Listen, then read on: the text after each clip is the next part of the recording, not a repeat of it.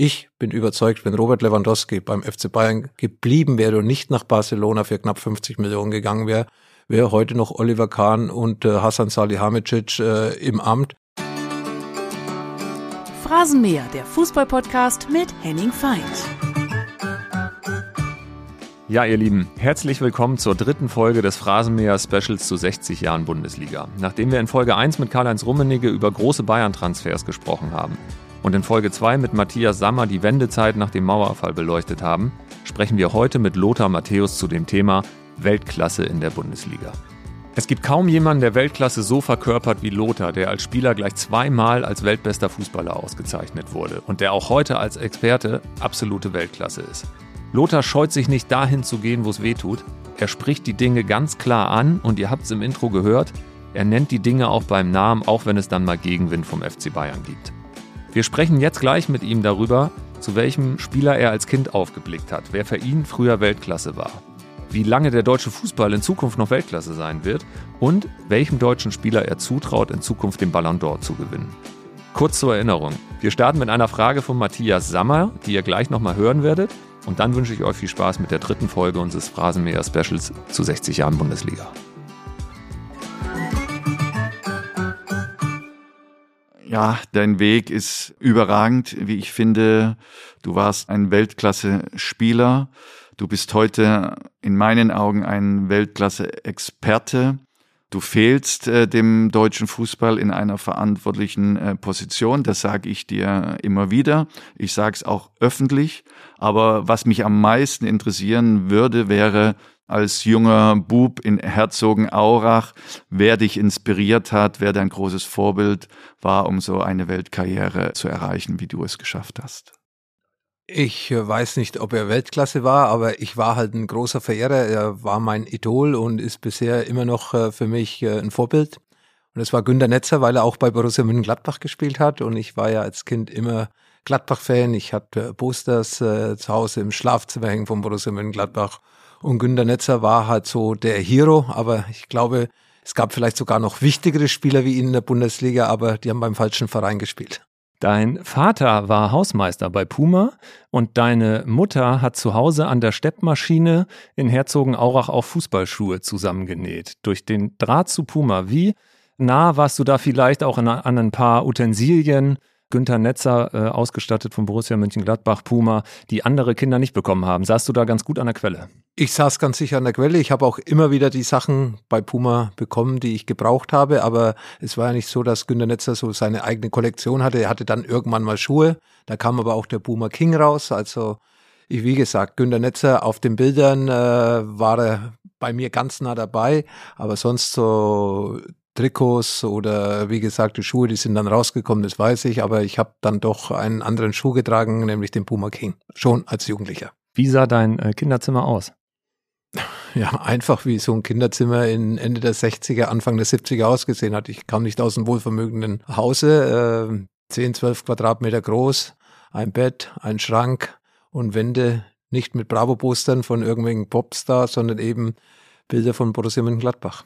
Als du elf, zwölf Jahre alt warst, hat Günther Netzer sein berühmtestes Tor geschossen. Selbsteinwechslung. Welche Erinnerung hast du daran? Ja, ich habe das Spiel gesehen, 1973, Pokalendspiel gegen den FC Köln in Düsseldorf, so viel ich weiß. Und äh, war nach 90 Minuten 1 zu 1 gestanden. Äh, Hennes Weißweiler war der Trainer, hat es ein bisschen Differenzen gegeben. Er, der Kapitän, hat nicht angefangen zu spielen, hat aber in der Mannschaft ein großes Standing gehabt und hat sich sozusagen, wie du schon gesagt hast, selbst eingewechselt.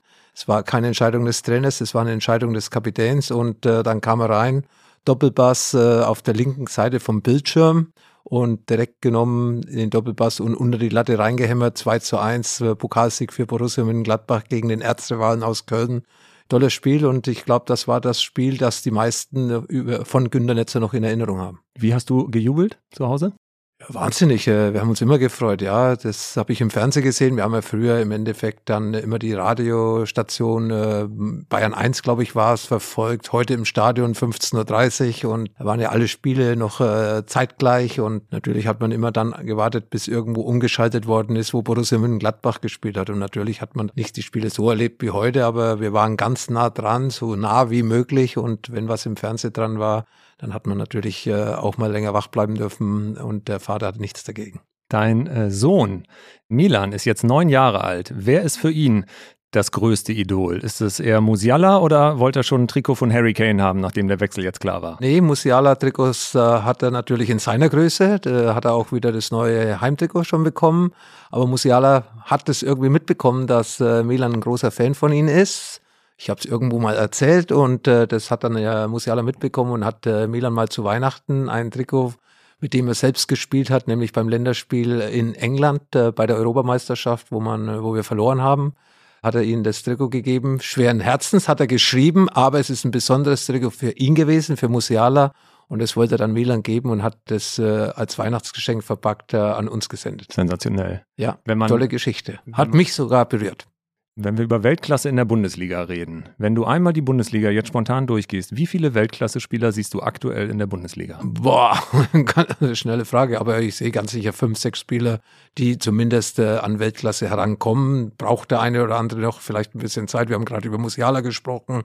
Ihn sehe ich auf den richtigen Weg, auch wenn er vielleicht im letzten halben Jahr weniger Spielzeit gehabt hat. Aber Musiala hat zum Beispiel die Qualität, Weltklasse zu werden. Ja, vor allem hat er ja schon Verantwortung übernommen, wichtige Tore geschossen, spielt beim richtigen Verein hat schon einige Titel geholt, ist Nationalspieler, hat schon äh, zwei große Turniere gespielt in seinem jungen Alter.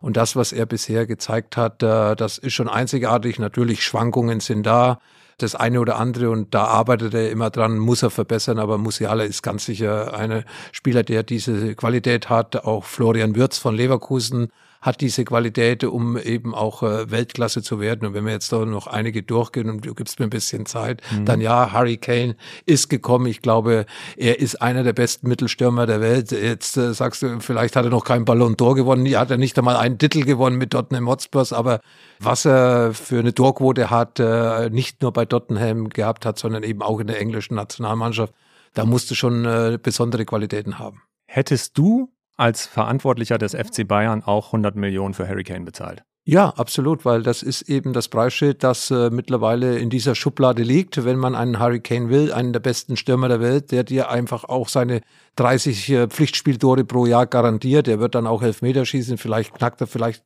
sogar im zweiten, dritten Jahr, ich will es jetzt nicht gleich im ersten Jahr warten, von ihm auch mal einen Rekord, den Lewandowski aufgestellt hat, wenn es bei Bayern wieder so funktioniert was du natürlich als Spieler brauchst, genau, gerade als Mittelstürmer, der in einer funktionierenden Mannschaft spielt, die nach vorne spielt, wo die Abläufe dann stimmen, wo die Bälle im Strafraum kommen, hoch, flach, aus der Tiefe. Er hat gute Läufe und äh, wenn er im Strafraum Bälle bekommt, dann wird er auch seine Tore schießen. Da braucht er nicht immer das Glück wie am letzten Freitag in Bremen dabei, wo der Ball noch abgefälscht ist. Er macht seine Tore und äh, ja, ich sage, das ist eine gute Investition, gerade bei diesen Preisschildern, die heutzutage um jeden Spieler eigentlich schon automatisch herumhängen. Welchem Spieler traust du zu, der erste deutsche 100 Millionen Transfer zu werden? Ja, das sind die Spieler, wo ich gerade gesagt habe, weil sie auch vom Alter her noch äh, ein bisschen Zeit haben, aber trotzdem jung genug sind. Und äh, Florian Würz und Musiala, wenn sie irgendwann verkauft werden sollten, wovon ich äh, nicht jetzt unbedingt im nächsten, in den nächsten zwei, drei Jahren ausgehe, Bayern München wird Musiala sowieso nicht hergeben, weil er einfach wichtig ist für Bayern München. Aber wenn, dann sind es, glaube ich, die ersten beiden Spieler, die die große Chance haben oder die, wo die Möglichkeit dann da ist, auch da im dreistelligen Millionenbereich eine Transfersumme zu erzielen. Und traust du auch beiden zu, Weltfußballer zu werden? Du bist der einzige Deutsche, der das bisher geschafft hat. Und was braucht man dafür noch mehr als nur Talent? Dieser Ehrgeiz, den du hast, auch mal, das auf gut Deutsch gesagt, auch mal auf die Schnauze zu fallen, auch mal anzuecken. Was braucht man außer Talent und würdest du es beiden zutrauen? Zuerst brauchst du eine gute Mannschaft, wo du spielst. Da ist Musiala wahrscheinlich, äh, Florian Wirtz ein bisschen voraus, obwohl Leverkusen äh, hat sich enorm verstärkt. Aber du brauchst Titel, ja. Und äh, wenn du Titel gewinnst, dann hast du auch Chancen, Weltfußballer zu werden oder da zumindest im Ranking dabei zu sein. Muss ja nicht jetzt gleich der erste Platz sein. Und äh, Musiala spielt in der deutschen Nationalmannschaft, die meiner Meinung nach bessere Ergebnisse erzielen wird in Zukunft als in den letzten drei Turnieren. Und bei Bayern München hast du ja sozusagen eine Titelgarantie dabei. Und jetzt mit Harry Kane, glaube ich, hat sich Bayern München auch wieder so verstärkt, dass sie international anders auftreten wie in den letzten zwei Jahren. Deswegen steht da natürlich die Chance bei Musiala größer. Persönlich glaube ich, sind beide ehrgeizig. Sie haben äh, in jungen Jahren angefangen, den Unterschied schon auszumachen in den U-Nationalmannschaften bei ihren Vereinen, sind sehr jung in die Bundesliga gekommen, haben wahnsinnige Quote schon jetzt am Bundesligaspielen. Äh, Musiala hat schon die Erfolge gehabt und ich glaube, das ist wichtig, denn Ehrgeiz, das Talent, das bringen sie beide mit. Der Wille ist da, sie wollen sich verbessern und deswegen haben sie auch die Möglichkeit, wie gesagt, meiner Meinung nach ganz oben im Weltfußball dabei zu sein. Eine große Frage, ob es jemand nochmal schafft, wieder ganz oben im Weltfußball dabei zu sein, war im vergangenen Sommer Manuel Neuer. Was sagt dir dein Gefühl? Wird Manuel Neuer nochmal Weltklasse? Die Weltklasse, die er vor fünf, sechs Jahren gehabt hat, die hat er ja auch in den letzten zwei Jahren nicht mehr gehabt. Also er hat ja auch bei der Weltmeisterschaft in Katar nicht den allersichersten Eindruck hinterlassen. Es waren einige Tore dabei, wo er zumindest beteiligt war. Wichtig ist, dass er jetzt erstmal gesund wird und das wird er, so viel ich ja aus äh, Bayern München Seite mitbekommen habe. Deswegen vertraut man ja jetzt auch Ulreich die nächsten Wochen, bis Manuel hundertprozentig fit ist. Und dann hoffe ich und wünsche es ihm von ganzem Herzen, dass er wieder so zurückkommt, wie wir ihn kennen. Als Persönlichkeit hat ihn Bayern München in den letzten sieben, acht Monaten vermisst, auf jeden Fall die Spieler auch als Rückhalt und es wird sich zeigen, wie er diese Verletzungen wegsteckt. Hundertprozentige Garantie hat man nicht, dass er wieder so zurückkommt. Aber ich gehe davon aus, aufgrund seiner Qualität, auch aufgrund seines Ehrgeizes, aufgrund seiner Professionalität, konnte er wieder diese Weltklasse erreichen, die man von ihm kennt.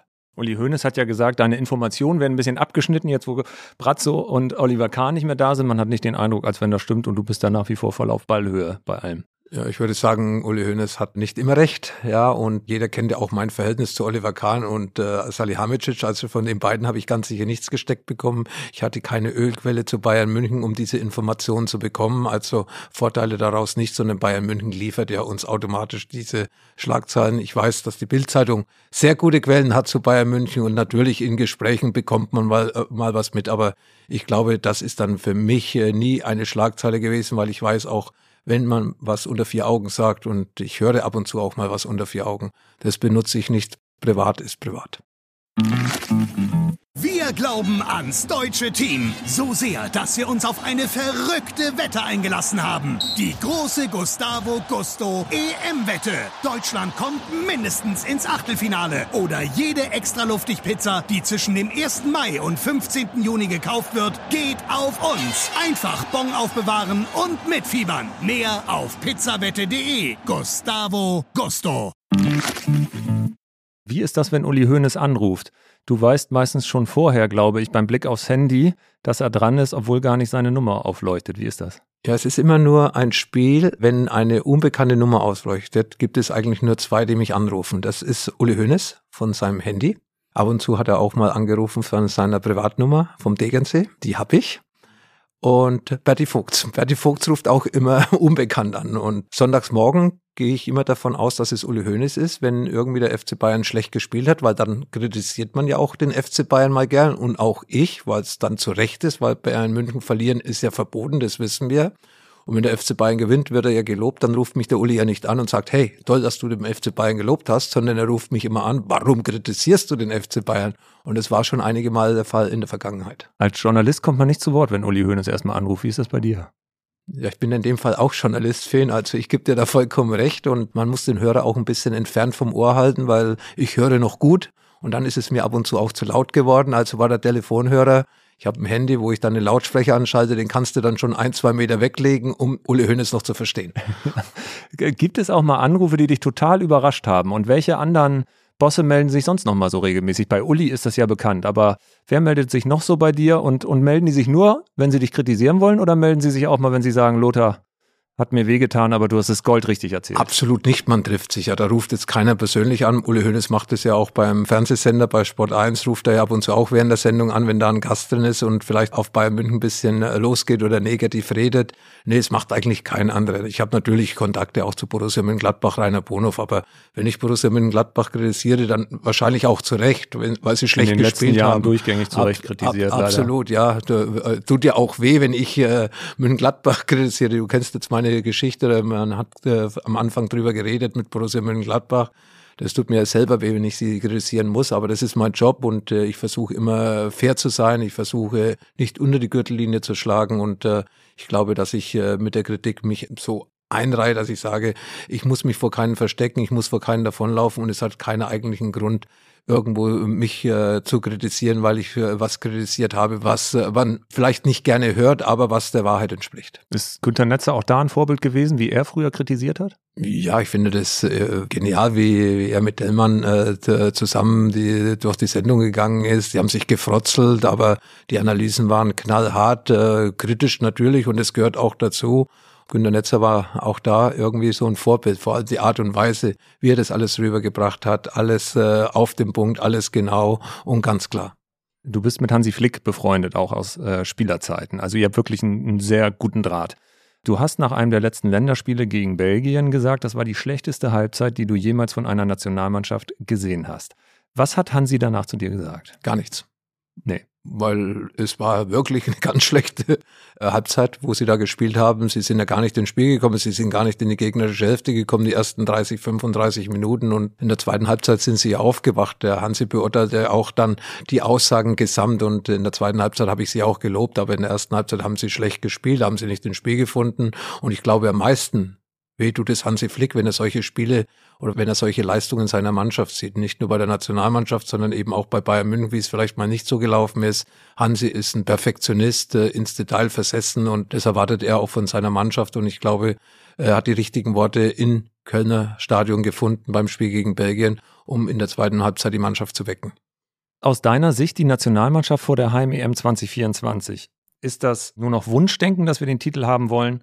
Oder ist es nach wie vor Realität? Sind wir ich noch wollte, Weltklasse? Ich wollte sagen, es ist realistisch, dass wir Europameister werden, auch wenn es sich zum jetzigen Zeitpunkt ein bisschen komisch anhört nach den letzten acht, neun Monaten, was da geleistet worden ist in der Mannschaft. Aber ich habe letzten Freitag die Möglichkeit gehabt, auch wieder persönlich mal ein bisschen länger mit Ihnen zu sprechen. Beim Auftaktspiel der Bayern in Bremen waren wir am Abend ein bisschen zusammengesessen und äh, ich glaube, dass er weiß, dass er vielleicht Entscheidungen getroffen hat, die nicht immer perfekt waren in den letzten Monaten, aber er hat auch daraus gelernt und weiß jetzt genau, was er zu tun hat. Er wollte einfach einige Sachen ausprobieren, hätte er vielleicht besser kommunizieren müssen nach außen, dass wir es alle verstanden hätten. Was will er noch? Warum lässt er sich so viel Zeit?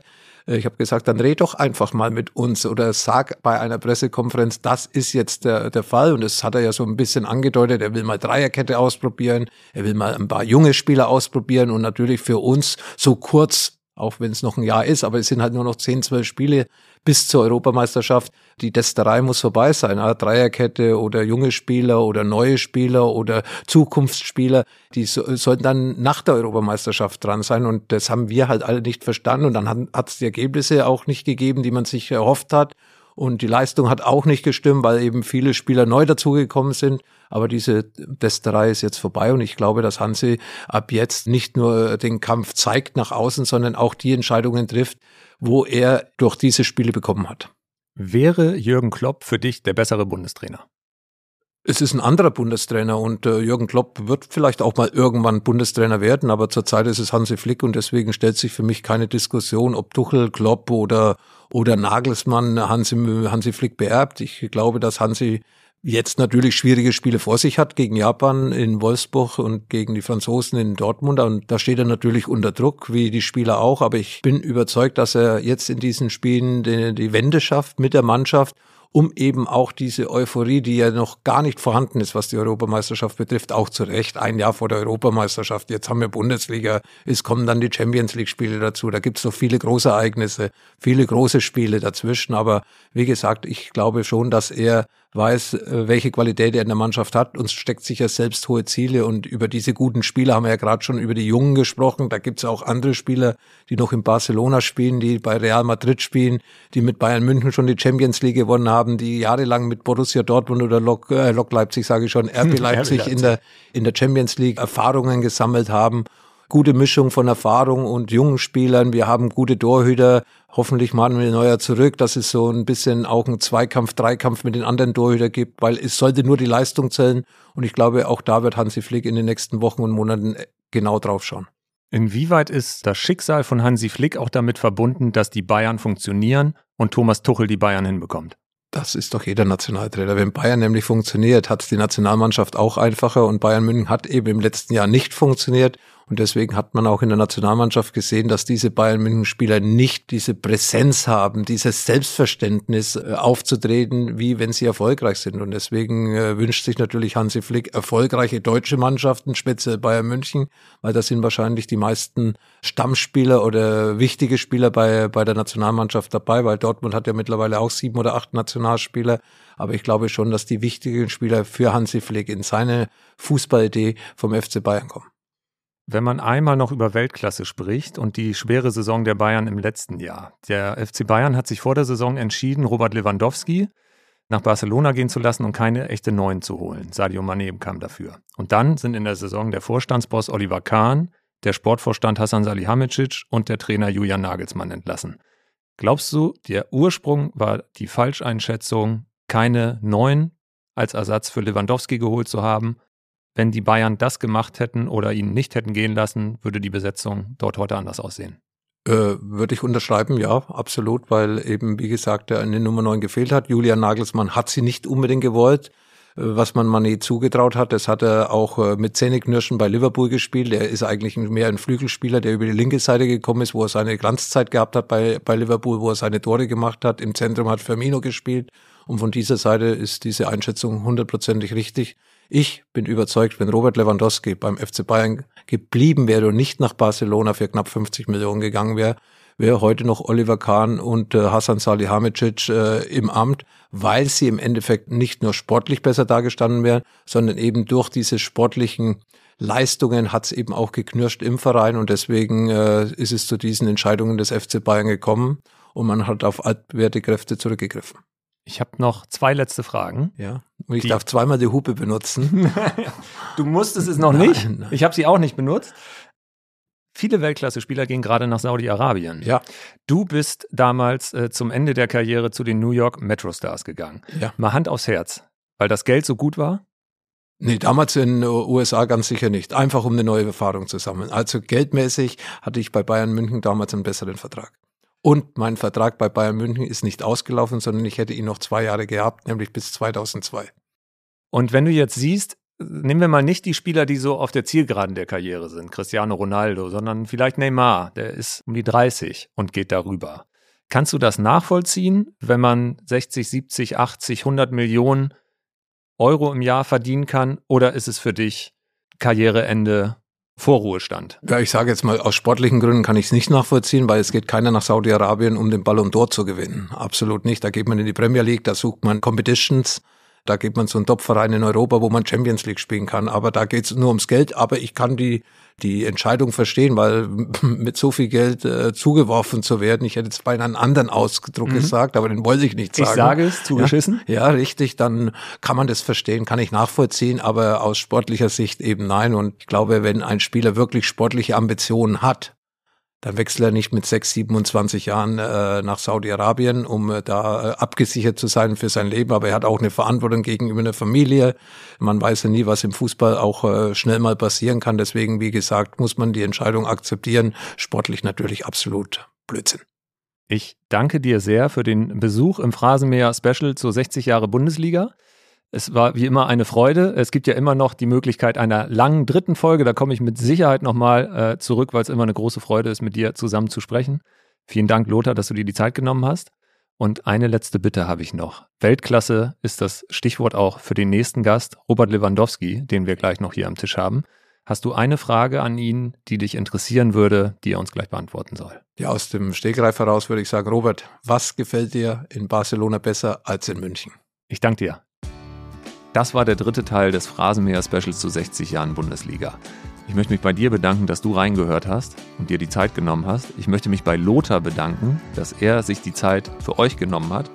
Und ich möchte mich prinzipiell bedanken, wenn ihr eine Bewertung da lasst, wenn ihr mir schreibt, was wir verbessern können am Phrasenmäher, wenn ihr den Phrasenmäher abonniert, wenn ihr uns treu bleibt und wenn ihr das nächste Mal wieder einschaltet. Es geht ganz schnell. Morgen kommt die letzte Folge des Specials mit Robert Lewandowski, der nochmal sehr emotional darüber spricht, wie es war, mit 16 Jahren seinen Vater verloren zu haben und warum Jürgen Klopp nach seiner Ankunft in der Bundesliga zu seinem Ersatzpapa wurde.